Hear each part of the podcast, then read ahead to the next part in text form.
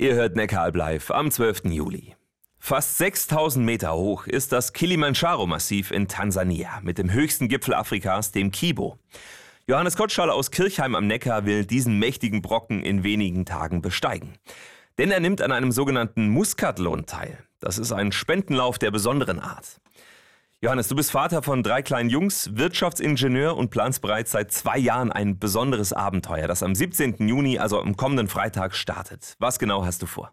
Ja, wir fliegen am 17. in den Norden von Tansania und äh, werden dort eine Tour auf den Kilimanjaro machen. Äh, das tun wir äh, nicht nur für unsere Abenteuerlust, sondern auch um äh, Menschen vor Ort zu unterstützen, Kinder, äh, junge Mütter, die Hilfe brauchen.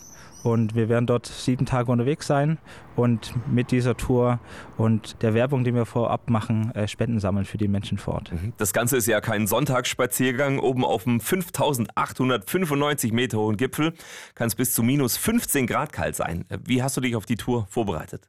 Genau, man muss ein bisschen trainieren. Ich habe äh, die Elternzeit genutzt, jetzt vom dritten Kind äh, viel unterwegs zu sein, war fast jeden Tag unterwegs und äh, sonst äh, immer abends eine kleine Tour gemacht und äh, auf Süßigkeiten verzichtet. Das ist hart. Du reist mit einer Gruppe von 20 Leuten dorthin. Ihr besucht auch die Hilfsprojekte der christlichen Organisation Compassion und seht, wohin die gesammelten Spenden des Muskatlons gehen.